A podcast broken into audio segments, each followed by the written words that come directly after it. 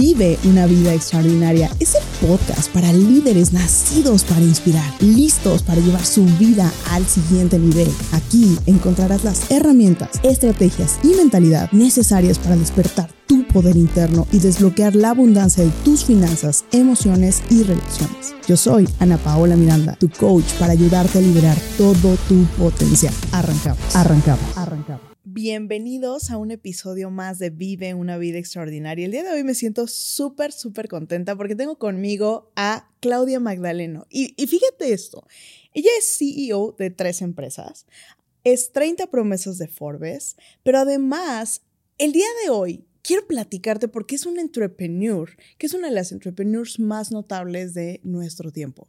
Sin duda, es una mujer que rompe las estructuras, que rompe los límites. Hoy vamos a tener una masterclass de liderazgo, de emprendimiento, de expansión. Va a ser una es un episodio sumamente especial porque, Clau, digo, antes de entrar al aire, platicamos un poquito y veo el gran ser humano que eres. Bienvenida a Vive una vida extraordinaria. Ay, no, Ana, gracias a ti por invitarme. Creo que eh, desde que me mandaste el mensajito me dio mucha emoción platicar este ratito y, estoy segura que le vamos a sacar mucho provecho. Completamente, completamente. Y digo, la mayoría de las personas, más bien el 100% de las personas que están en Vive una vida extraordinaria son líderes que están buscando expandirse y muchos de ellos son entrepreneurs y están enfocados en esta parte de cómo, cómo expandir, cómo crecer sus proyectos, cómo hacer las cosas más. Un entrepreneur siempre está buscando solucionar problemas. Siempre está, comienza con esta solución, ya sea del problema de alguien más o a veces un problema propio, ¿no?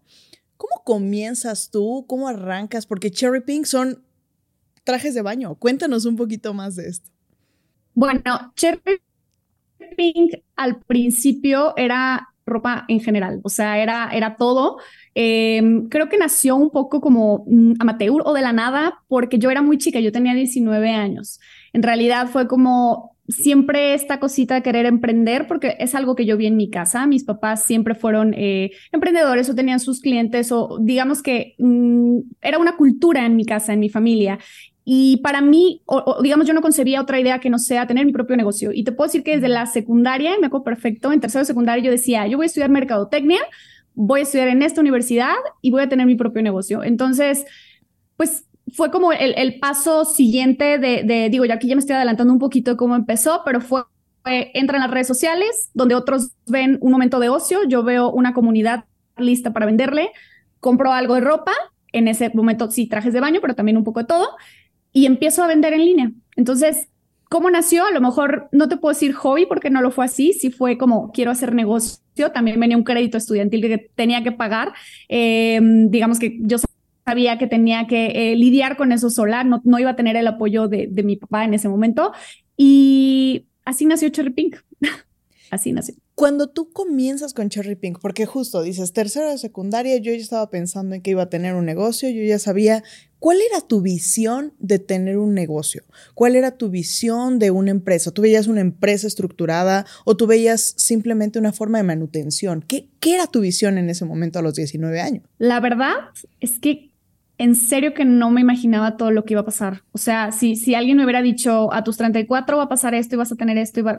no, o sea, creo que lo definiste bien. En ese momento, y para una niña de 19 años, era como, wow, genial, voy a tener dinero extra, porque aparte trabajaba en una agencia de publicidad. La verdad es que siempre fui muy movida, este, yo quería aprender, tenía un hambre, siempre he tenido mucha hambre. Creo que, creo que eso me define mucho. Y, y en, ese, en ese entonces era como, wow, perfecto, me, quiero ir de, también me quería ir de intercambio, entonces tenía que ahorrar dinero extra para el crédito que venía, el intercambio, eh, mis gastos. Entonces era una forma de manutención, sí, lo describiste bien. Qué profundo, qué profundo el hecho de que cada, cada acción que podemos tomar tiene que ver con una, con una necesidad principal. O sea, creo que ahí vamos a entrar a un concepto que, que para mí es muy interesante, que es la zona de confort. Porque al final, tal vez si tú hubieras tenido solucionado el hecho de tu crédito, de, de tu crédito escolar, que hubieras tenido solucionado el hecho de tu intercambio, todas las cosas, muy probablemente hubieras arrancado con este proyecto o tú crees que fue un determinante el hecho de que hubiera necesidad? Mira, siempre, y es una de las preguntas más interesantes que me han hecho en un podcast y, que te metes como a las entrañas de, no sé, de mi ser, ¿no? Porque yo, incluso estando sola en mi casa, esos momentos que tienes y que te pones a filosofar, yo también me lo he preguntado, también me he preguntado y creo que el hecho de no tener las cosas eh, así como en bandeja de plata me hicieron moverme. Creo que es esta onda mía de siempre buscar más, de siempre querer hacer, siempre la tuve, pero creo que sí hay una pizca de, una situación económica que yo estaba pasando en ese entonces en mi casa que agradezco porque siempre, como dicen, ¿no? Los puntos los conectas hacia atrás y en ese momento a lo mejor dije, bueno, ¿por qué me está pasando esto? Porque a lo mejor yo no tengo eh, mm, o, mi papá no me puede dar en este momento que está pasando una mala racha eh, lo que tienen mis amigas, ¿no? E, es un ejemplo que tú piensas a los 19 años. Y al contrario, yo lo volteé y dije, no, yo puedo, yo, yo puedo hacerlo. Y obviamente, digo, aquí ya me estoy adelantando muchísimo, pero yo creo mucho en el tema de la terapia, de trabajar, de conocerte y sí identifico que fue obviamente un motor para mí, ¿no? El decir, no voy a depender nunca de nadie. De nadie es nadie, ¿no? Y, y, me voy a dar la vida que yo sueñe y por mis propios medios. Fíjate qué interesante. A mí me encanta porque yo creo que el dolor es nuestro amigo. Yo creo que, el dolor es, es, uno de los más importantes puntos que podemos utilizar y es una de las cosas que, que hablo mucho con mis gladiadores, porque si no es por un momento de dolor, muchas veces no hacemos las cosas. O sea, la realidad es que sí, la motivación, la inspiración es muy, muy interesante, pero no, no, no nos apalanca tanto como un momento de dolor. En, en, mi caso resueno mucho contigo porque creo que una de las cosas que yo más les puedo agradecer a mis papás es que me hayan vuelto una persona resourcefulness, ¿no? O sea, que, que siempre encuentro recursos, siempre encuentro una forma, porque pues si yo quería salir, si yo quería estudiar, si yo quería eh, hacer cualquier otra cosa, que estaba como que mis amigos podían hacer y que tenían pues eso en bandeja, yo tenía que, tomar acciones. Y entonces yo de repente me iba a los siete años y ahí me veías agarrando un camión y yéndome a la Fayuca, la Fayuca en México o en Puebla específicamente, pues es un lugar en donde venden piratería, ¿no? Entonces yo iba a la, a la Fayuca y vendía tarjetas de presentación, llegaba con mi papá, le decía, ¿me las diseñas? Él las diseñaba, yo las iba a ah. imprimir y de ahí sacaba dinero. Entonces, pero no hubiese sucedido si yo no hubiera tenido el hambre para hacerlo. Y entonces coincido mucho contigo en, esta, en este punto. Ahora, quiero preguntarte, porque también entras a este tema de mercadotecnia eh, con una visión enfrente, ¿no? O sea, con este punto de, no, yo voy a estudiar mercadotecnia porque este es mi objetivo. ¿Tú crees que si no hubieses tenido este background en mercadotecnia y en ventas, Cherry Pink hubiese sido tan exitoso como lo es hasta ahora? Mira, mm, para serte 100% honesta, creo que lo primero que se me vino a la cabeza fue, no, no, no sé, pero te voy, a, te voy a decir algo de lo que sí estoy convencida. Creo que el tema de, estudiar una carrera no te limita el futuro de decir, eh, como no estudié diseño, no puedo ser diseñadora, como no estudié, a ver, eh, creo que ya hoy en día en la actualidad tenemos muchos recursos en internet, cursos en línea, tal. Por ejemplo, mi hermano estudió mercadotecnia y ahorita es diseñador UX UI y es o sea, es súper bueno, es súper bueno en lo que hace y es una de las personas que más admiro. Y realmente eh, él es mi ejemplo para decirte, tal vez no, tal vez no haber estudiado mercadotecnia no habría limitado el que Cherry Ping habría llegado a donde, a donde está hoy. Pero lo que sí es que, por ejemplo, y este es un tip, nunca hay que dejar de prepararnos en el área en el que estamos. O sea, estudié mercadotecnia, después me fui con la maestría de comercio electrónico, pero todo esto cualquier persona que emprenda lo puede aprender también en línea, ¿no? Hay muchos recursos gratuitos. Fíjate, que eh, dijiste algo muy interesante, que es los recursos están disponibles. O sea, los recursos están... No, nunca es falta de posibilidades de recursos, porque hay un chorro de cosas. Hoy quien no se está educando es porque no quiere. Y quiero utilizar una frase que tú diste el otro día. Dice, si no te avergüenzas de la primera versión de tu proyecto, lanzaste demasiado tarde. ¿Cuál fue esa primera versión para ti? Porque yo creo que una de las frases que también para mí es importante es que en tiempos de cambio, la experiencia puede ser tu peor enemiga. Estás buscando tanto el perfeccionismo que, que, no te atreves a, a, hacer. ¿Cómo se veía esta primera versión tuya? Diste con el clavo. Mira, y siempre lo, he pensado últimamente. La primera emprendedora que lanzó Cherry Pink no se parece ni poquito a la emprendedora que lanzó mi segunda marca One Minute Pretty la primera versión de mi producto Cherry Pink era, o sea, imagínate este escenario, ¿no? Eh, una, una caja que compré ni siquiera con serigrafía, ni con el logo, ni tal. Este, adentro eh, metía una bolsa de celofán de las compras en las dulcerías, ahí metía la ropa. Eh, creo que mandé a hacer un sticker así como redondo con el logo, la, la doblaba, le ponía el sticker. Esa fue la primera versión del producto. Y la primera versión mía como emprendedora fue yo en mi cuarto, con mi escritorio, mi laptop donde hacía las tareas, en la cama ponía una caja así como muy grande para hacer superficie plana y poder eh, doblar la ropa que preparaba. Yo entregaba la ropa a domicilio, este, o sea, nada que ver con lo que tengo ahorita, ¿no? Todo el equipo detrás de cada una de las cosas que suceden en línea, pero para Tuviste que empezar. Sí, o sea, es que, es que si yo me esperaba decir, bueno, ya que tenga dinero y ya que el emprendimiento sea perfecto, no, o sea, yo soy fiel creyente de que hay que aventarnos al ruedo y, e ir perfeccionando poco a poco. Creo que el, incluso el sabor de, de cuando llegas a esa meta que tú crees, o sea, sabe mucho mejor, ¿sabes? Fíjate que dice, con algo que me llama mucho la atención y que yo siento que una de las cosas que guía mi vida es esa. O sea, yo me aviento del avión y en el camino voy haciendo el plan de cómo voy a aterrizar. ¿No? Sí, sí, sí. No, y es que, sabes, a veces el miedo, o sea, como dices, hay, hay dos temas, ¿no? Y no quiero revolverlos, pero los motores pueden ser muy variados. Pueden ser el miedo, puede ser una mala racha, puede ser o sea, a veces de, esos momentos tan bajos, hay una frase, yo soy la señora de las frases, ¿no? Entonces, a, todo le veo una frase, pero hay una, que me encanta y que tiene que ver con esto, que es cuando, cuando tocas fondo solo puedes ir para arriba. Y creo que, que en ese momento, a ver, en mis 19 años no creo que estaba en un punto en el que estaba tocando fondo, ni mucho menos, pero sí es un motor, sí es una motivación el voltear y decir, al menos lo fue para mí en ese momento, decir, quiero tantas cosas que me las voy a dar yo solita ¿Y cómo le voy a hacer? No sé, pero me voy a poner las pilas y voy a estudiar y voy a, y, si no es por aquí, lo intentas y lo intentas y lo intentas hasta que una te sale. Totalmente. Y creo que fíjate, por naturaleza la gente no quiere cometer errores, ¿no? No, no quiere cometer errores y piensan que, que una vez que te avientas, eh, pues ya sucedió y ya estás bien y ya no pasa absolutamente nada. Y no es cierto, es parte de la vida. Me gustaría preguntar. Te digo algo. Dime. Ahorita, perdón. Es que, perdón que te interrumpa. Justo tengo algo que, he notado muchísimo porque he estado en contacto ahora eh, que estoy como, no sé, que tengo un poco más de experiencia en este, en este mundo.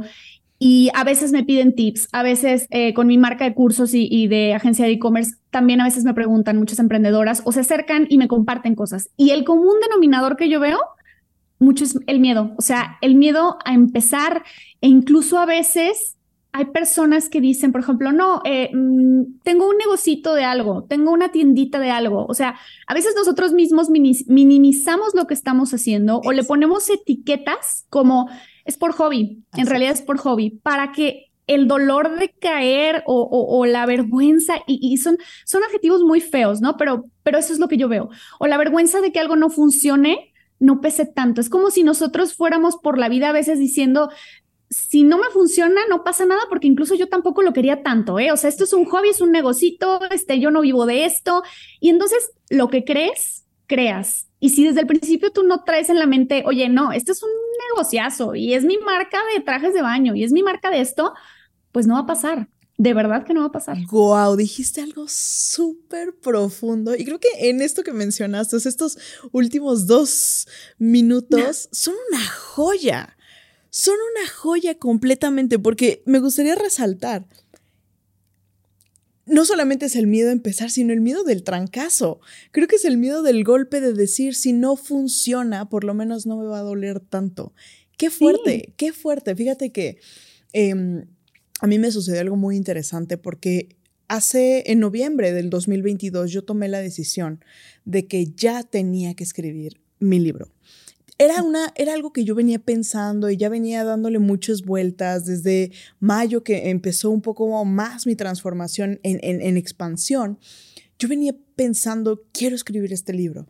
El nombre me, me llegó antes de tener la estructura. Yo, yo estaba con el título y de repente en noviembre dije, claro, lo voy a escribir. Y hubo una frase que yo escuché en ese momento de uno de mis mentores, que es el primero que hagas de todo va a ser malo, ¿no? Es lo primero de todo siempre va a ser malo, entonces apresúrate de cualquier forma a terminarlo. Inconscientemente, yo instalé en mi mente que ese libro no iba a ser bueno. Instalé que iba a ser un libro malo, instalé que iba a ser el primero y que yo le iba a apuntalar a un bestseller a los 30 años, a mi segundo o tercer libro. Y en ese momento recuerdo perfectamente que esa era mi creencia, o sea, ni siquiera lo había estado empezando a escribir o, escribía una o dos páginas, porque no te da, no te dan ganas, o sea, digo, no es como que te, te levantes todos los días súper emocionado para trabajar en algo que va a ser un fracaso. Entonces, eh, justo me di cuenta de que estaba, estaba procrastinando en tomar ciertas acciones y hubo un día en que uno de, mis mentores me volteó a ver y me preguntó, me dijo, Ana Paola, ¿por qué piensas que tu primer libro no puede ser un bestseller? Le dije, no, pues porque el primero de todos siempre va a ser malo. Me dijo, ¿cuándo creíste eso? Dije, qué fuerte, claro. Y, y, lo relaciono mucho con esto último que acabas de decir, porque a partir de que empecé a retar esa creencia, dije, a ver, ¿por qué estoy creyendo que mi primer libro no va a ser un bestseller? ¿Por qué estoy creyendo que no voy a tomar las acciones necesarias para que lo sea? Porque yo sé que lo que escriba ahí va a ser algo que va a impactar la vida de las personas. Y entonces cambió todo, porque empezó lo que crees, creas, y empecé a crear un bestseller, empecé a escribir un bestseller. Y, entonces el esfuerzo empieza a ser direccionado y empieza a ser alineado a lo que realmente estás haciendo. ¿Qué, qué estoy haciendo? Un bestseller. Entonces, e, e, eso creo que es una joya impresionante para todas las personas que hoy están escuchando. Si tú piensas que lo que estás haciendo es un hobby, si tú piensas que lo que estás haciendo es para pasar el rato, para acompañarlo, paralelo, y muchas veces hablábamos antes del aire de las mujeres. ¿Qué diferencia hay en ti en creer que puedes y en creer que era algo chiquito o algo para tener un ingreso extra? ¿Qué diferencia hay en ti? Yo pienso que, y vuelvo a la misma palabra que, mencioné al principio, ¿no? El hambre de crear cosas grandes, el hambre de que una vez que pasas, o sea, subes un escalón, ves más cerca la meta y subes otro y ves más cerca. O sea, para mí fue de repente un día estaba en mi cuarto, imagina, Después me habla Facebook para decirme que lo que estoy haciendo está muy bien y, me quieren mencionar como caso de éxito y me invitan a dar conferencias. De repente ya no es conferencias dentro de México, es fuera de México. De repente es Forbes. O sea, cada vez que me voy acercando o que voy avanzando en mi camino y, que mi camino va sin compararme, sin ver si el, pasto del, vecino es más verde, etcétera, etcétera, creo que se va activando en mí el si ves que si puedes y ves que si esta marca sí puede llegar a ser conocida internacional y entonces esta otra también y entonces qué más hago. Creo que todo parte, al menos en mi experiencia, desde el hambre y desde el probarme a mí que tengo toda la capacidad que esta misma persona que tiene a lo mejor una empresa con más de 50 años en el mercado, porque todos empezaron igual, si te pones a pensarlo, todos empezaron exactamente igual, a lo mejor algunos con más recursos que otros, algunos con mayor privilegio que otro, y eso no le resta el mérito. Yo, yo, yo estoy como totalmente a favor de que el privilegio tampoco es, tampoco está peleado, ¿sabes? nadie elige desde dónde, desde qué punto de partida empieza, a unos nos toca aquí, a otros nos toca acá a mí, al menos yo en mi experiencia, me mm, lo disfruto mucho porque empecé desde abajo, sin, sin nadie que me diera, no, sé si comenté esto, eh, yo empecé con cuatro mil pesos mexicanos que ahorré de mi trabajo como becaria. Y, hoy en día voltear y ver todo el camino y todo lo que he logrado, la satisfacción al menos para mí es mucho más grande, pero no sé, creo que, creo que es, esa es mi respuesta, ¿no? El hambre y el, el probarte y voltear atrás y decir, wow, ¿dónde estoy ahora? Completamente. Y empezaste con cuatro mil pesos, pero empezaste con un hambre de, crecimiento y de expandirte. Y me gustaría tocar esto porque creo que mencionaste algo clave. Creo que a la gente no le falta visión, sino le falta percepción. Porque muchas de las veces estamos más cerca de lo que creemos de alcanzar nuestros sueños. Estamos más cerca de lo que pensamos, pero de repente es como, ah, no, o sea, esta, esta anécdota de el, el hombre que, que, compró una mina y que se dedicó a escarbar y escarbar y escarbar y escarbar y que de repente dijo, ¿para qué? O sea, ya, ¿qué, ¿qué, estoy haciendo? ¿Qué estoy buscando aquí? Y de repente dejó la mina, vendió la mina por un, una bicoca y la persona que le compró la mina llegó, le pegó dos metros y te quedaste a dos metros del oro por falta de percepción. O sea, Totalmente. mencionaste esa parte del pasto más verde en otros lados. Y creo que uno de los enfoques principales para un entrepreneur es el, el, el mantener una competencia personal. ¿Cuál era esta competencia contigo? Sí, o sea, totalmente. Creo que el voltear, como decía, el voltear a ver si el pasto del vecino es más verde, es desenfocarte de tu meta. O sea, y esto suena cliché, ¿no? El, clásico de que tu competencia eres tú mismo, pero es que es la verdad. O sea, si, pierdes tiempo viendo qué está haciendo, a ver, hay una diferencia muy grande entre hacer análisis de competencia y estar nada más viendo eh, o, enfocado así como muchísimo en tu competencia, en qué hace, qué no hace, qué tal, tal, tal. O sea, ese tiempo lo podrías estar destinando a tu marca. Lo mismo pasa con, con tus conocidos o tus amistades. Eh, el tiempo de cada uno en esta vida es diferente y los logros llegan a diferente, o mejor dicho, llegan cuando tienen que llegar. No sé si soy, si soy clara con esto. O sea, es, es una forma de ver o una perspectiva muy distinta cuando realmente estás satisfecha con lo que tú estás logrando y, y, no, y no estás nada más comparándote. Creo que la vida se hace mucho más sencilla y mucho más light. También. Me encanta lo que dijiste y quiero, quiero retomar un poquito esta parte porque los logros llegan cuando, cuando tienen que, pero además creo que también tiene que ver con esta persona que vas desarrollando. ¿Qué tuviste que desarrollar en ti? ¿Qué tuviste que dejar de creer, dejar de hacer? para entonces convertirte en esta persona que hoy es la CEO de, tres empresas. Hay algo muy interesante. Mira, cuando yo empecé a los 19, apenas, imagínate, apenas estaba Facebook, creo que tenía dos años, algo así, ¿no? Em, el mundo del e-commerce no es ni poquito lo que es ahora. La gente desconfiaba, la gente me preguntaba muchísimo, oye, pero si vendes.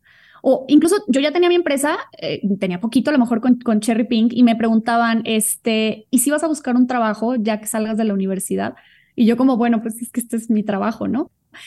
Digamos que nadie me tomaba en serio y, no lo digo desde un aspecto como de, ay, víctima, ay, pobrecita. No, no, no, pero era, era genuino porque creo que era una duda normal, ¿no? O sea, a ver, hay gente haciendo dinero en Internet y vendiendo cosas en Internet y en redes sociales, era totalmente nuevo. Entonces, creo que la primera barrera que tuve que romper es, es creer en lo que yo estaba haciendo, por más que llegaran así como pedradas de, ay, mira, o sea, vender ropa en Internet, eh, el qué dirán, o sea, hay muchas veces que nos frenamos nada más por eso, nada más por el que van a decir mis amigos, ¿no? La clásica em, amiga que tienes que, que, quiere tirarle a ser influencer y que entonces al principio hace sus reels y hace su luchita y así, y entonces a veces como amigas, en vez de, de echarle porras, a veces son las mismas mujeres las que primero dicen, ay, ya viste a fulanita, este, qué oso, ¿no? O sea, todas esas cosas al menos yo, eh, a mí, en, mi contexto de e-commerce, las tuve que romper y decir, no me importa, sí, sí estoy vendiendo ropa en línea y sí, sí estoy entregando a domicilio y entregando en un café en punto medio y, no me importa. Yo sabía dónde iba y para mí eso era lo único que importaba. Eso fue lo que yo tuve que romper. Me encanta. ¿Y qué tuviste que construir? Porque también, o sea, hay una parte en la cual despertamos. Esta hambre llega y despierta nuestro ser interior y despierta nuestra, nuestra fortaleza. Y quiero utilizar una frase que me encanta, em, porque creo que muchas veces como entrepreneurs vamos probando probándole a la gente que se equivocó, ¿no? O sea, sí, claro, la que la, ropita, sí, claro, la que entrega en, en, en, un punto medio, en la que entrega a convenir, estamos probándole a la gente que se equivoca. Pero en lo pero personal, no es un motor. Ese no debe de ser. Así es. Y justo acabas de dar con, o sea, con el clavo de algo que te iba a decir hace, hace un par de preguntas y se me fue y me quedé como con la cabeza de, ay, creo que el motor principal tiene que ser que realmente te guste lo que estás haciendo. Yo también veo muchas personas, emprendedores, que lo que les mueve es el dinero, ¿sabes? O, ay, mira, a ella le está yendo muy bien vendiendo trajes de baño. Déjame, yo también vendo trajes de baño. Déjame, yo también hago. Y es el error más grande, el error más, más grande, porque si no te apasiona lo que haces, cuando vienen las temporadas malas, las rachas malas, la, la, lo que tú quieras llamarle malo, em, es más difícil salir de, de, ese punto. Es más fácil tirar la toalla. Es más fácil, como dices el ejemplo de la mina, quedarte a nada. Porque lo que haces realmente no te llena, no te apasiona. O sea, yo te puedo decir que los giros a los que yo me meto es porque realmente me llenan y me apasionan y no me importa estar, a ver, que trato de cuidar mucho el equilibrio o el balance entre mi vida personal y laboral, pero a mí no me importa si un domingo me tengo que quedar haciendo procesos o haciendo cosas porque disfruto tanto lo que hago que tengo la fortuna, me siento tan afortunada de, yo, para mí yo no trabajo, o sea, para mí yo paso el día haciendo, creando y, y, es una parte de las partes que más me gusta en mi trabajo, la creación de nuevos productos, estrategias, promociones, tal, que yo no siento que, que, que, digamos, me pagan por trabajar, o sea, yo gano dinero por hacer lo que amo. Y esa es la gran diferencia entre las personas que creo que lo han logrado, que les ves la pasión en sus proyectos, o sea, es genuino, de verdad se los notas. Completamente, completamente. Y, diste, diste el clavo justo en, en, este punto, porque creo que, y, voy, a, voy a, retomar para mi siguiente pregunta esa, esta frase que dijiste que cuando, cuando quieres dejar la toalla, ¿no? Cuando vienen las temporadas difíciles. Ahorita esa lo pongo en pausa.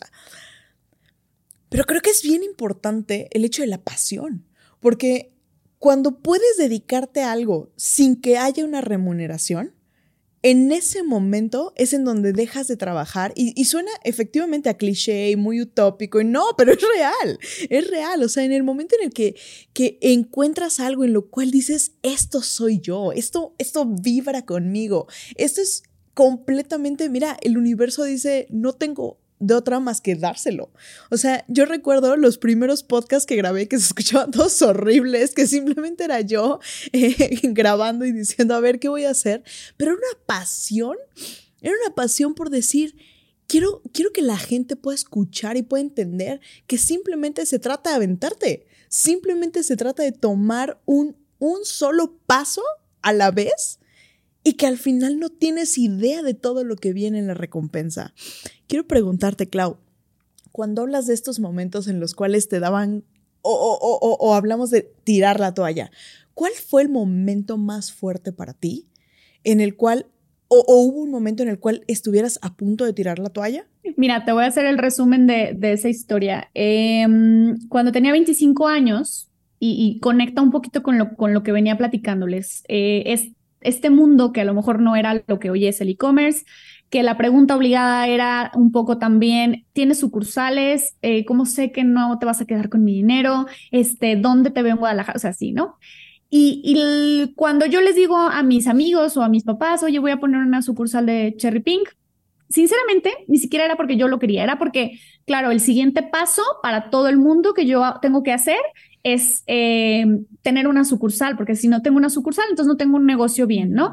Y esto va un poquito por el lado de las creencias que hablábamos de, puedes aplicarlo a lo que sea, ¿no? Como soy mujer y tengo 30, ya me tengo que casar. Como soy mujer casada de 35 y tengo que tener un hijo. Entonces, no, no, no, no hay que seguir una línea, es, es realmente lo que te haga feliz. Entonces, partimos de, de la idea de que yo lo hice porque era el siguiente paso en mi negocio.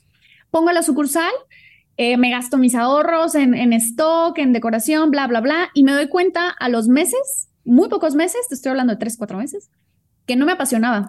Y, y, esto también refuerza la idea que yo te decía, de que yo tengo una, una idea eh, en la cabeza de que si no me apasiona, yo, no lo vuelvo a hacer.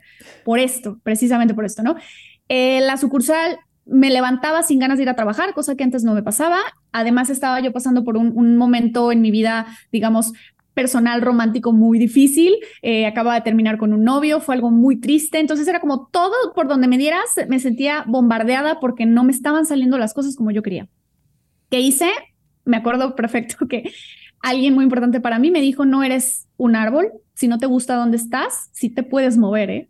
Y agarré mis cosas, cerré el contrato, terminé el contrato anticipadamente, cerré la tienda, dije, lo mío es en línea, es el negocio que me apasiona, esto no me gusta, me fui a Tailandia con los últimos ahorros que tenía, con miedo, sí, pero igual lo hice con miedo, me fui, me fui un, tiempo, no digo tampoco tanto, regresé. tipo comer, rezar y amar fue tú. Ándale, sí, mi, mi versión comer, ajá, justo como me fui con una amiga. Y cuando regresé, le metí todo, neta, toda la pasión que yo tenía por el tema en línea, hice algunos cambios y tuve el mejor trimestre de ventas desde que yo había empezado Cherry Pink hace cinco años atrás. Y creo que para mí esa fue la muestra de decir, sí se puede. O sea, yo ya estaba a punto de tirar la toalla. ¿eh? Yo dije, ya no quiero saber nada. ¿Qué voy a hacer llegando? No sé. Pero yo necesitaba, digamos, limpiar mis, ideas y, lo logré. O sea, creo que fue la vez que más triste me he sentido de decir fracasé. Fracasé y, y, no, no, no, no, no había sido así. Siempre, siempre te puedes levantar de nuevo. Me encanta y, y creo que llega este momento y lo conecto mucho con estos. Es como ese segundo aire, ¿no? Ese, ese y puede haber segundo, tercero, cuarto, y es que esto no se acaba hasta que se acaba, en verdad. O sea, yo creo que aquí algo importante es decir, ok, yo tenía 25 años cuando tuve este tropezón, como lo quieras llamar. Burnout, para mí sí Pude haber son tenido 30, 40, 50, es que la edad no importa. Totalmente. Totalmente. Ahora quiero preguntarte, Clau, cuando estabas en ese momento, cuando de repente estás en Tailandia, estás viviendo tu propio renacer, ¿no? Tu propio reestructura, el, el decir qué creo, qué no creo. ¿Cuáles fueron las creencias principales que te mantuvieron para regresar y continuar con todo? Creo que fue sobre todo no ponerme la etiqueta de fracasada, ¿sabes? Porque a veces cuando estamos, y eso lo he visto en, en, diferentes eh, personas también de mi familia, que, que te digo que estamos todos muy metidos en el emprendimiento, que pasa algo muy curioso. Cuando algo te está saliendo mal y fracasas, piensas que ese va a ser el estatus, o sea, lo ves como de aquí para adelante ya, ya no puedo hacer nada bien, te encasillas tú solo, no ves claro. Y creo que hay, este fue un tip que yo le di a alguien eh, de mi familia y, es que cuando quieres volver a empezar, primero trata de, de como cuidar tu, digo, yo soy de repente muy hippie, perdón, pero cuidar como que estés bien de tu corazón, tu alma, tu mente, primero tienes que estar bien tú para entonces volver a crear, primero tienes que volver a creer en ti para que las cosas se den, porque si tú empiezas de nuevo desde un lugar de en el que en el, en el inconsciente piensas que no eres suficiente, que, que hiciste todo mal, te castigas, bla, bla, bla, creo que no, no, no estás atrayendo, no estás empezando como debes de empezar. Creo que primero hay que limpiar todo eso. Y entonces eso fue un poquito lo que yo fui a hacer a, a, Tailandia. Y ojo, pude haberlo hecho también aquí, ¿saben? Pude haber dado, me pude haber dado un break en México y decir, a ver, empiezo de cero y no pasa nada pero en mi caso, bueno, esa fue la decisión que tomé y, eso fue lo que me permitió comenzar de nuevo, como uno, perdonarme, creo que también esa es otra, perdonarme lo que había hecho mal, dos, aceptar, porque también la aceptación, de la aceptación vienen muchas cosas y viene como el realmente volver a empezar dejando atrás todo, porque tú puedes volver a empezar, pero autoflagelándote y, pensando de nuevo el por qué hice mal, por qué hice mal, pero creo, creo que son los primeros pasos para realmente volver a empezar. Completamente, completamente. Y sabes, creo que estos dos puntos específicamente en, en este proceso de transformación y para poder realmente expandirnos, estos dos conceptos son claves, que es la resiliencia y el fracaso. ¿Por qué? Porque creo que hay una misconception y esta concepción errónea de, del fracaso. O sea, algo que yo observo dentro de tu, de tu, narrativa es que para ti el fracaso era algo que tenía que suceder. O sea, es, es, parte de lo, de, lo que, de lo que firmas en el contrato como parte de las experiencias que vas a vivir por el ser un entrepreneur. O sea, no, no existe, em, pues, esta forma de, de evitar el fracaso, de evitar el, lo que va a suceder, porque al final no es un fracaso, sino es un aprendizaje.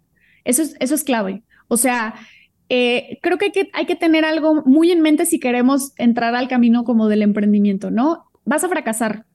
Tarde o temprano vas a fracasar. Éntrale sin miedo al fracaso porque te va a pasar. Y cuando te pase, agradecelo, porque entre más pronto te pase el fracaso, vas a empezar desde la experiencia más pronto.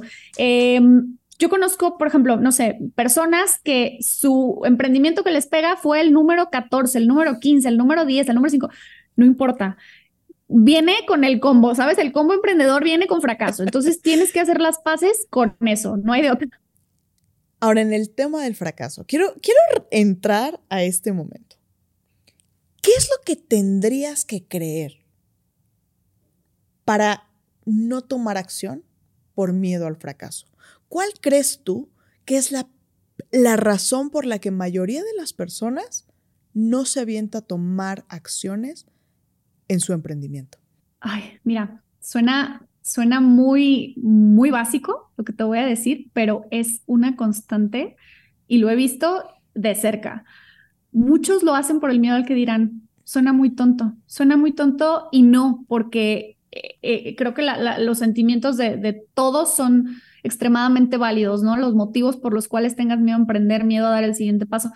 Muchas personas lo hacen, o, lo que yo veo es, es el que dirán, y, y también el, el, pues sí, un poco a veces confort veo en, en cuanto a, no sé, no sé, estoy, estoy hablando como de, de las cosas que yo he visto por fuera, ¿sabes? Porque eso es algo que, que a lo mejor yo en mi, en mi camino o en mi experiencia no he tenido, a ver, no, te digo que nunca haya caído en zona de confort, creo que, creo que sí, y, es parte de, o sea, voltear a ver, y, lo que decías hace, hace, hace ratito, ¿no? De la experiencia, de que cuando crees que lo sabes todo, ya valiste. O sea, hay personas que se vienen preparando, que están mejorando su, su empaque, su marca constantemente, que ven las tendencias y tal, tal, tal.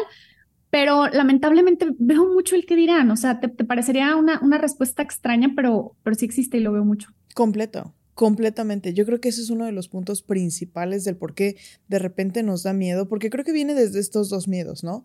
Y justo hablaba con, con uno de mis invitados hace poquito referente al ser suficiente, ser suficientemente guapo, ser suficientemente rico, ser suficientemente, ser suficiente blank, llena el espacio.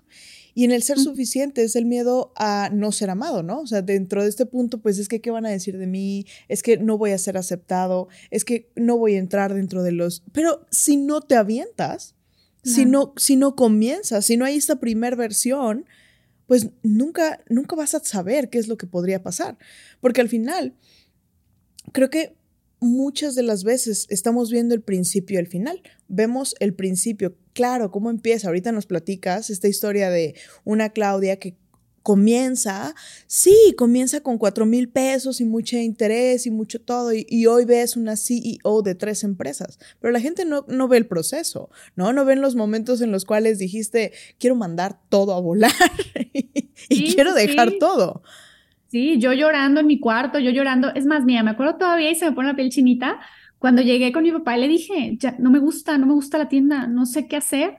Y mi papá, o sea, en, contrario a lo que te imaginarías de échale ganas, tú puedes, bla, bla, bla, me encantó que mi papá me dijo, ciérrala, no te gusta, ciérrala mañana mismo, mañana mismo habla con, con, con la, la de la local y, y no te preocupes y bla, bla, o sea, ¿sabes? Creo que Ay, no sé, no sé, se me, se me, pone de verdad la piel chinita de recordar todos esos momentos porque sí fue un momento muy fuerte para mí. O ¿Qué sentías cuando te dijo eso? Cuando te dijo eso, ciérrala, ¿qué sentiste? Alivio, porque a veces, y mira, de nuevo, el qué dirán, ¿sabes? A lo mejor si mi papá me hubiera dicho, no, ¿cómo vas a tirar la toalla tan pronto? Tú puedes, bla, bla, bla. Y no habría estado mal que me lo dijera, porque todos traemos un, un conjunto de creencias, a lo mejor de lo que es bueno o malo decirle a tu hijo, o cómo animarlo y cómo no animarlo. Pero la respuesta de mi papá fue, ciérralo, no tienes necesidad, o sea, si no te hace feliz, ciérralo. Y, eso me, dio mucha tranquilidad de decir, pues sí, no me importa. Y no me importa, ¿eh? porque también, y lo mismo, si hay algo que yo agradezco en, en, mi persona, es que lo que digan las personas no me, no me interesa. O sea, lo único que a mí me importa es estar bien, mi paz. Y, y si eso genera opiniones X o Y en los demás, pues qué bueno. qué bueno y qué malo. fíjate que, que alineado a esto, me gustaría preguntarte este sentimiento interno, este inner knowing, ¿sabes? Como como entrepreneurs, como personas. Digo, al final de cuentas, la vida misma, la vida misma es, es, está llena de, de, cambios y llena de momentos en los cuales tenemos que tomar decisiones. Y en estas decisiones creo que siempre tenemos la respuesta. La realidad es que en nuestro cuerpo siempre tenemos la respuesta. Justo eso te iba a decir. Ahorita que, que comentabas las preguntas, ¿no? Que creo que parte de todo es, ok, eh, y, cuestionabas, ¿de dónde viene mi miedo a emprender? Pues del que dirán. Y del que dirán, ¿de dónde viene? Pues de mi inseguridad o de mi necesidad de, admiración, de aceptación. O sea, si hacemos las respuestas, las preguntas correctas y las hacemos hacia atrás, o sea, como introspección de ¿y por qué? ¿y por qué? Y tú misma tú misma tienes las respuestas de qué es lo que te está frenando. E, es como si tuviéramos todos una vocecita que nos dice la verdad sobre nosotros mismos en nuestra cabeza, de los porqués de todo, de todo lo que nos pasa. Y si les escarbamos, te lo juro que llegamos a ellas. Completamente, completamente. Uno de los de, de los ejercicios que yo hago con mis gladiadores son las siete capas del por qué. Y vamos identificando cuál es la razón real por la que quieres o por la que no quieres hacer algo. Porque a veces estamos jalando en direcciones opuestas cuando claro, te importa lo que diga el otro y te importa lo que dijiste, pero ¿a, qué estás haciéndole fiel? ¿A una versión antigua de ti? ¿A una versión de, complacer a otros? ¿O a una versión eh, de lo que realmente es tu, tu, esencia? Porque la transformación siempre, siempre a algunos les va a caer bien y a algunos les va a caer mal. O sea, este cambio de persona para algunos va a estar bien y para algunos va a estar mal. Si de cualquier forma va a suceder así, la persona más importante a la que le tiene que gustar lo que está sucediendo, ¿a quién es? Y sabes que cuando, cuando empiezas a recorrer un camino como emprendedor, que tienes que tener como estas herramientas que ya hablamos, ¿no? Resiliencia, que tienes que ser fuerte, que te tiene que importar muy poco el que dirán, eh, bla, bla, bla, bla, todo esto. Y mucha seguridad sobre todo en ti también te das cuenta cómo vas cambiando como persona. Es súper enriquecedor, o sea, es súper, súper porque volteas hacia atrás y te das cuenta, por ejemplo, que a lo mejor hoy ya no haces clic con, con, ciertas amistades o, o ya no, ya buscas otras cosas en una pareja. O sea, creo que el ser emprendedor es un curso intensivo, de verdad, para la vida, porque todo lo que aprendes en tu emprendimiento a veces lo puedes si eres inteligente si eres observador, lo puedes aplicar en tus otras áreas de la vida. O sea, por ejemplo, eh, hoy que, tengo que ser, digamos, la cabeza de tres empresas, cuido mi tiempo de una manera, no tienes idea. O sea, la, la gestión de mi tiempo, cómo lo valoro y cómo, cómo soy cuidadosa con las cosas a las que le dedico tiempo. Y eso lo paso también a mis amistades y, y a la relación de pareja, ¿no? O sea, no acepto ya cualquier persona que entre a mi vida porque valoro mucho mi tiempo. Completo completo y, diste el, en el clavo en algo bien importante que es todos tenemos las mismas horas, todos tenemos el mismo tiempo, todos tenemos las mismas posibilidades, no precisamente las probabilidades, porque creo que eso es lo que construimos. Y, y hacia allá va mi siguiente pregunta específicamente. ¿Tú crees que todas las personas tengan esta posibilidad de ser entrepreneurs, porque hoy seguramente después de escuchar este episodio la gente de repente dice, claro, yo soy, quiero ser. ¿Tú crees que todos tienen esta posibilidad o capacidad de ser entrepreneurs o que realmente se nace dentro, se nace con, con este eh, chip de entrepreneur? Yo creo que se nace, se hace ambas. Y también hay la posibilidad de, de meterte al camino del, emprendimiento y descubrir que no es para ti. Y es válido y es normal y está bien, ¿sabes? Yo creo que no es para todos. Creo que hay personas que lo disfrutamos y hay personas que este camino no les hace clic, ¿no? Es como el ser mamá, no ser mamá. Está bien cualquiera de las dos opciones, pero yo pienso que sí, sí te tienes que forjar ciertas actitudes, ciertas eh, herramientas o tomarlas para que te vaya bien en esto. Porque ¿Como sí, sí creo, como por ejemplo eso que hablábamos, ¿no? Del, que dirán de ser fuerte, eh, de que si te caes te tienes que levantar, este, que si toca cerrar un negocio porque no funcionó, pues te tiene que valer. O sea, también yo he visto personas, por ejemplo, que, que mantienen negocios ya ni siquiera tanto porque les apasionen, sino porque les da miedo ese enfrentamiento a la gente y a las preguntas de, oye, ya no vendes esto, ya no. Es que no importa, o sea, de nuevo, cuidar la paz y a veces también irnos de, como dicen, no irnos de un lugar es llegar a tiempo al siguiente. Entonces, si tú estás aferrado a esta idea de negocio que tienes a lo mejor años, también es válido decir, pues por aquí no era. Y empiezo mucho antes esta otra idea de negocio que sí me va a pegar. Creo que eso también es clave en el emprendimiento, saber despedirte cuando te tienes que despedir. Me encantó la frase, irte de un lugar es llegar a tiempo al siguiente. Y tiene todo que ver con la vida. Eh, yo durante siete años me dediqué al tema del acompañamiento a la maternidad y la verdad es que me iba muy bien, era una rockstar en ese tema, me sentía muy, muy bien, pero la realidad es que ya había algo en mi, en mi interior que decía, ya no es aquí, ya no es aquí, tú puedes ayudar a más personas, tú puedes apoyar a más gente y de repente te da miedo soltar, te da miedo decir, y, si no pega, ¿qué voy a hacer? ¿No? Y si no la hago, ¿qué, voy ¿qué va a pasar? Pero creo que esta parte interna al igual que tú, yo crecí entre, emprendedores y quiero, quiero tocar este, este punto porque creo que existe una diferencia entre ser un emprendedor que está viendo las cosas como voy a tener un ingreso y ser un em, emprendedor que está diciendo voy a crear un imperio. ¿Cuál es la diferencia entre estos dos?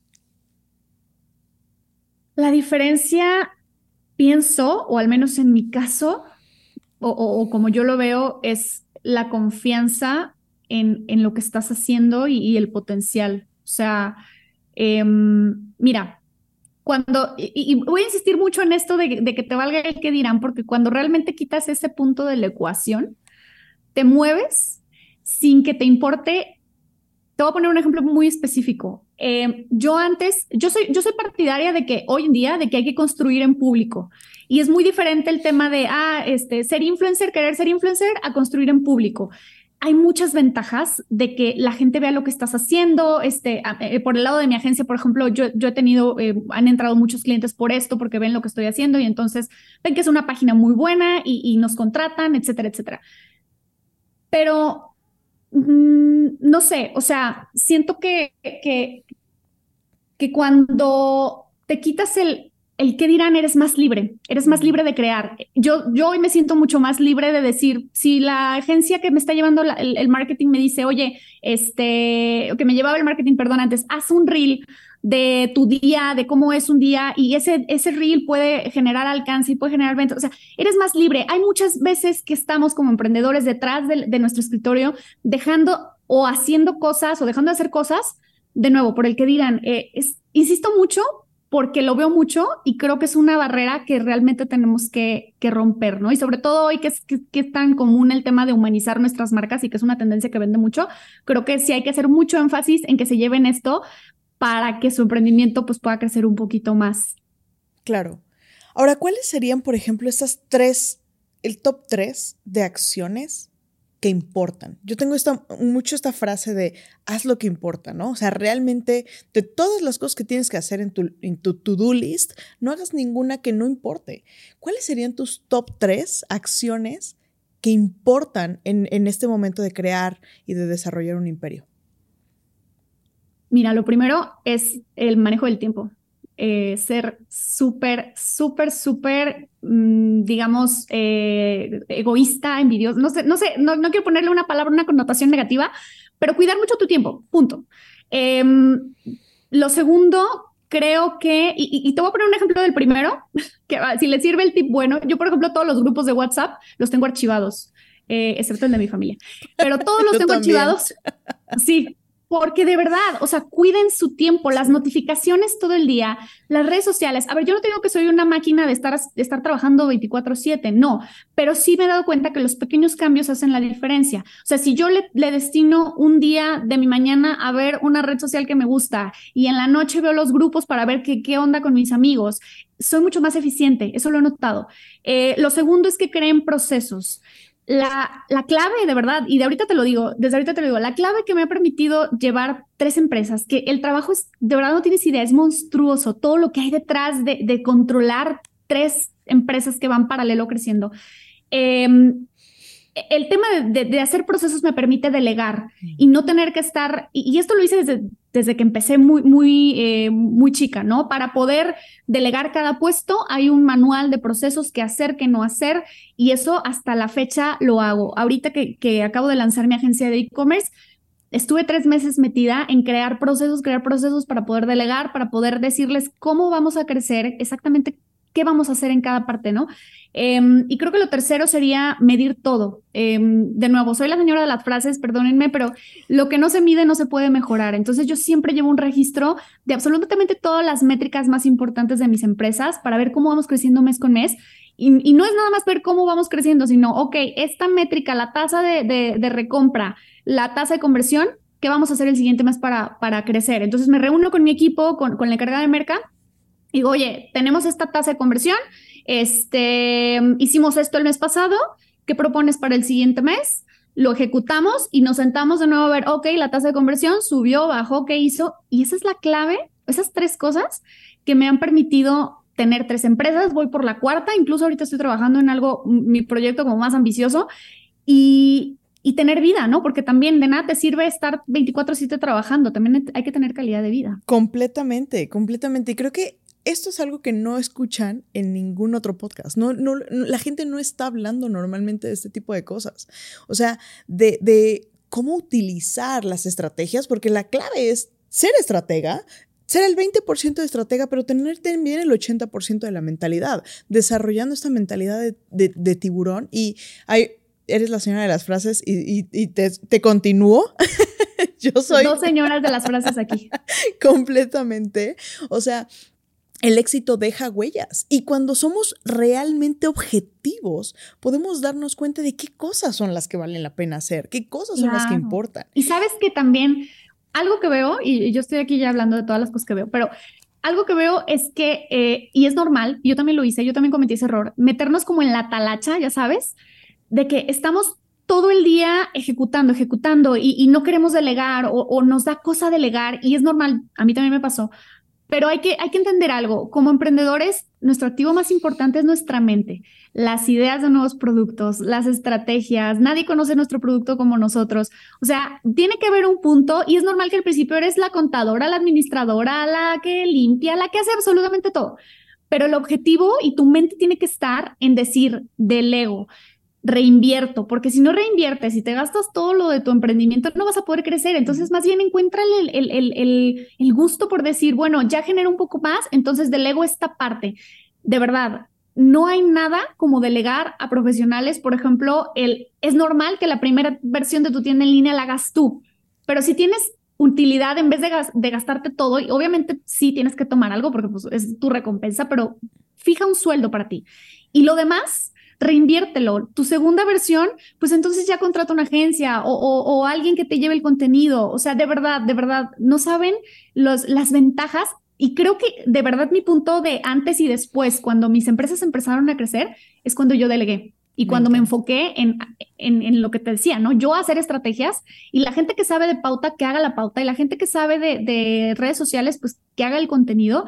Y ahí fue cuando todo cambió para mí. Completamente, completamente. Fíjate que una de las cosas que, tocábamos mucho específicamente en la segunda temporada del podcast era esta parte de fortalece tus fortalezas. O sea, tú estás ahí porque hay una fortaleza y, y no se la vas a dejar a otra persona.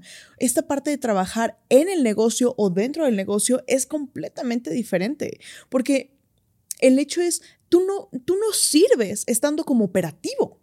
Tú sirves está siendo una cabeza y una dirección para la empresa que estás creando, para el imperio que estás creando. ¿Cuáles serían tus dos o tres tips eh, más importantes en este proceso de delegar? En el proceso de delegar, pues eh, lo primero, y repitiendo un poco la respuesta anterior, el tema de crear procesos, ¿no? Documentar así tal cual, este, casi, casi eh, para generar una guía, entra y da clic aquí y yo lo tengo así, ¿no?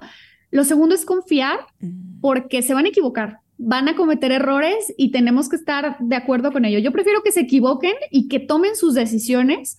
Por ejemplo, yo de repente viajo mucho y, y sí les digo, tienen total libertad de decidir lo mejor que creen. Si, si llega un conflicto con un cliente, recuerden que el objetivo es este y la satisfacción y bla, bla, bla, decidan. O sea, no, no me estén hablando todo el tiempo para decirme, este, oye, ¿qué, qué podemos hacer? Tenemos un cliente que esto, y me encanta porque ellas ya son, o sea, el equipo que tengo es, o sea, me encanta, de verdad, es súper autónomo, toma decisiones y pues creo que esos serían mis dos principales tips, o sea, que, que, tengas un manual de procesos y que delegues sabiendo que se van a equivocar y los dejes equivocarse, los dejes equivocarse. Completamente, completamente, porque creo que muchas veces este management de águila, como este management en el cual solamente estás...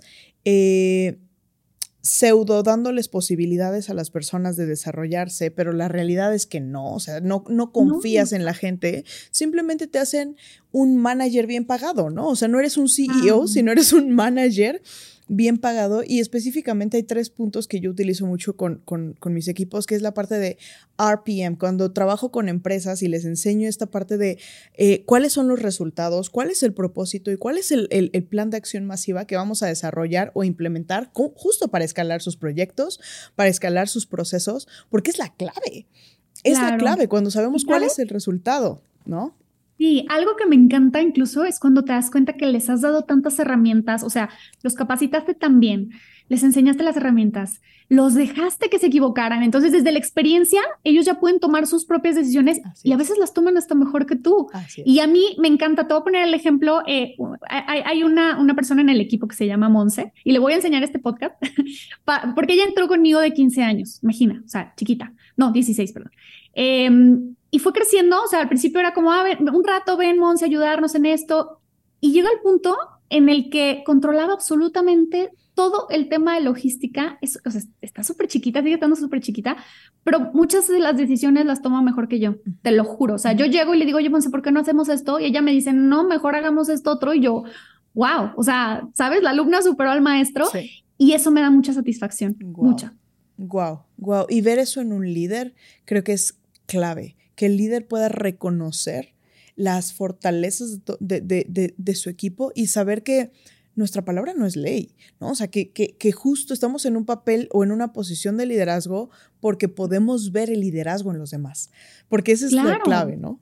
Y que no tengan miedo a decir, a contradecirte. Eso creo que es clave. O sea, a ti de nada te sirve tener un equipo que tú digas una idea que sea una pésima idea y que los otros sepan que es una pésima idea y que no puedan decírtelo. O sea, yo de verdad una de las frases que creo que más digo en, en las oficinas es, oigan, no, no tengo la razón absoluta. Si, no, si creen que no les late, eh, díganme o no lo ejecuten, o sea, sobre todo con, la, con las chicas de mercadotecnia, te lo juro que, bueno, a ver, mi producto de, de, ceras a lo mejor es para chavitas en sus 20, o sea, tenemos todo, público, pero lo principal es como los 20. Entonces, yo a veces juego con ellas y les digo, oye, yo ya, yo ya soy así como que más entrando al señorismo, entonces yo les doy ideas y si crees que no aplica, ignórame, ¿eh? Y ellas a veces me ignoran, entonces está padre, está padre también que te ignoren porque es el bien del negocio. Y tres cabezas piensan mejor que una, cuatro, cinco, lo que sea. Y de nuevo, ¿no? Darles ese espacio de, de que ellas tengan su propio juicio en pro de la marca. Así es, así es. Y creo que es, viene también desde esto que eh, habíamos estado hablando, que es el fracaso y la resiliencia, ¿no? El aprender que no es lo que, no, o sea, que tú también tienes la posibilidad de, de, decir, esto no aplica, esto no entra, esto no, no va a ser sostenible, ¿no? Ahora, quiero hacerte una pregunta y, no, y quiero que no seas humilde en ella. ¿Tú te sientes ya del otro lado? O sea, tú sientes que ya, ya, ya, ya pasaste eh, esa brecha, que ya has cumplido tus sueños, tú sientes que ya estás del otro lado?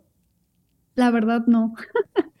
Creo que ay, y es humano, ¿no? Como que, eh, o normal decir, puedo más, puedo más, o sea, estoy en mis 30, tengo 34 años, ¿qué más viene? ¿Qué sigue? Creo que, o sea, a ver, no, me, no me siento como que me quedé estancada en la emprendedora de 19 en su cuarto, sé lo que he logrado, soy consciente y estoy muy orgullosa de eso porque me ha costado muchísimo, pero así como decir, ya, ya estoy del otro lado, ya aquí, no, la verdad no. Me encanta. Me encanta porque justo esa hambre creo que es la que tenemos en común todas las personas que, bueno, están, están en mi podcast como invitados, es esta hambre de decir, siempre puedo hacer más, siempre puedo hacer más, aceptando, valorando, visualizando y disfrutando el proceso, eso, es un hecho, más siempre sabiendo que esta versión es como el 1.2, el 1.3, el 1. Ta, ta, ta, ta, ¿no? E ir avanzando en ese proceso. Mi querida Clau, cuéntame, ¿qué creencia o frase, ahorita que estamos con las frases, debe de tener en mente un líder, entrepreneur, que está construyendo su vida extraordinaria? Una creencia que tiene que tener alguien que está construyendo su vida extraordinaria. Creo que, creo, mira, eh, y, a lo mejor sueno como que la, señora de las frases, pero esto de lo que crees, creas. Yo tengo un, diario de agradecimiento que pongo las cosas más sencillas, no, no importa, o sea, que tengo una cama calientita, que tengo un lugar donde bañarme, que tengo un techo donde dormir, Creo que son dos cosas, o sea, respondiendo a tu pregunta, uno agradecer lo que ya tenemos, porque el viaje no se disfruta igual si siempre estás nada más mirando hacia enfrente que sigue, que sigue y corriendo a lo que sigue, sino también volteando y parando y diciendo, oye, lo que, lo que tengo está bastante bien y, y gracias por eso, gracias a mí, porque, ¿sabes? porque la, mi versión de 20 no paró y confió y no tiró la toalla y a los 25 que te pasó esto de la tienda, te valió el que dirán y la cerraste y fuiste valiente. Entonces, eso uno, como que la, parte de, de, agradecer, pero también la parte de crear en tu mente. O sea, yo te puedo decir que, que a veces yo tengo diálogos en mi mente que suceden y que me imagino, y yo me imaginaba, ¿eh? te juro, dando entrevistas cuando estaba mucho más chavita, de que, ay, sí, me van a entrevistar y de mi marca y, y pasa. Entonces, cuando suena muy hippie, de nuevo, pero entrenen a su mente a soñar en grande, entrénenla a decir, ¿por qué no? Voy a estar un día dando una conferencia en no sé dónde, voy a estar un día recibiendo un premio, voy a estar un día, y te lo juro que es tan mágico que sí pasa, sí pasa. Total, total, total. Digo, al final de cuentas, eh, una de las cosas que yo más utilizo con, con mis gladiadores y cuando estamos en estas sesiones de one on one es siempre es cuál es, qué visualiza lo que quieres. Visualiza porque las cosas pasan dos veces y me encanta porque hoy mi hijo lo ve. Hoy mi hijo lo comparte con sus compañeritos del cole. De repente el otro día una mamá me dijo, Ana Pau, es impresionante. Dice, mi hijo llegó y me dijo, mamá, ¿quieres algo? Visualízalo. Y, que la mamá le preguntó, ¿cómo, mi amor? Dijo, sí, es que Darío me dijo que primero las cosas pasan en nuestra mente y después pasan en nuestra realidad. Entonces ya no solamente es lo que tú vives, sino el impacto que empiezas a crear en otras personas y eso es, eso es algo que, que no podemos medir. Realmente creo que... ¿Sabes? Te voy, a, te voy a contar algo ahorita que se me vino a la mente y que de verdad quiero compartirlo muchísimo. El poder también incluso de, de escribirlo y guardarlo. Yo lo leí en, no, no me acuerdo, les mentiría dónde, dónde leí eso, pero fue hace mucho tiempo. Y yo suelo hacer algo. Eh, cuando cumplí 30, agarré una hoja de papel y anoté todas las cosas por las que estaba agradecida, de nuevo, agradecer y proyectar. Por las cosas que estaba agradecida que logré en mis 20, ¿no? Ya sabes, puse, creé una compañía, di empleos, mi marca, bla, bla, bla, etcétera. Y anoté en otra hoja lo que quería, todo lo que quería lograr en mis 30. La guardé porque también por ahí dicen que, que es poderoso como que guardarla y no volverla a ver y así cuando cumplí 34, me parece, eh, no me preguntes por qué, hice trampa, la vi, la, abrí y tenía en, en la hoja, eh, voy a ser conferencista. Esa también es otra, hablar, hablar como que las cosas ya pasaron, ¿no? Soy conferencista, eh, tal. Y yo no me acordaba, te juro por Dios, que yo quería ser conferencista. O sea, no me acordaba de eso y en mi mente fue como, se dio. Simplemente me invitaron a una conferencia, luego a otra, luego ya me pagaban, luego ah, fuera de México. Y yo tenía en esa hoja de deseos que iba a ser conferencista. Es poderosísimo. De verdad, háganlo, hagan el ejercicio y, me, lo, me, lo, van a agradecer. Muy poderoso. completamente, completamente, mi Clau.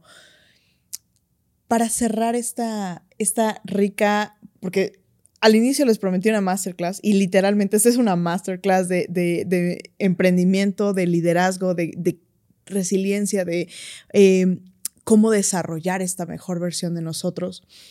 ¿Cuál es tu siguiente paso? ¿Cómo se ve esta Claudia? Porque hablas de tu segunda versión. ¿Cómo se ve esta Claudia de tu tercera versión ahora? Tal cual. Es, para mí es mi tercera, voy a mi tercera versión.